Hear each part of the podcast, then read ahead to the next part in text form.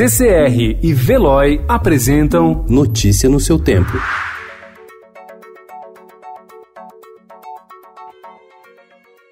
Olá, sejam todos muito bem-vindos. Hoje é quarta-feira, 5 de fevereiro de 2020. Eu sou o Cado Cortês e ao meu lado Adriana Simino. E estes são os principais destaques do jornal O Estado de São Paulo. O total das dívidas de aposentados e pensionistas do INSS no crédito consignado bateu recorde em 2019 e chegou a 138,7 bilhões de reais, 11% mais que no ano anterior.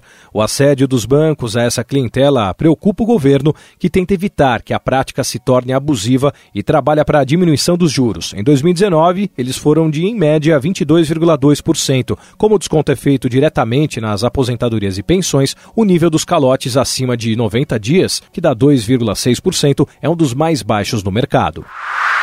O Poder Executivo paga pensão a pelo menos 52 mil filhas solteiras de funcionários públicos que trabalharam para a União até 1990. De acordo com lei de 1958, elas têm direito ao benefício pelo fato de não terem casado oficialmente.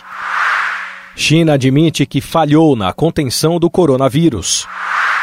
Eletrobras não comprovou para a ANEEL o gasto de 205 milhões de reais pagos pelos consumidores de energia elétrica com a compra de carvão mineral. Até 2017, a estatal gerenciava a aquisição da matéria-prima usada em usinas térmicas. Antigos moradores das margens do rio Paraná, os índios Ofaiés Chavantes, vivem agora a 40 quilômetros das águas do rio. Em 1997, o governo retirou a aldeia de perto do curso para a construção da usina hidrelétrica Porto Primavera. MEC quer testar rapidez de leitura de estudantes. O objetivo seria medir quantas palavras por minuto são lidas pelas crianças do segundo ano do ensino fundamental. O teste divide especialistas.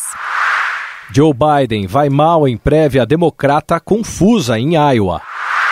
Verba contra a violência doméstica é zerada. Notícia no seu tempo. Oferecimento CCR e Veloy.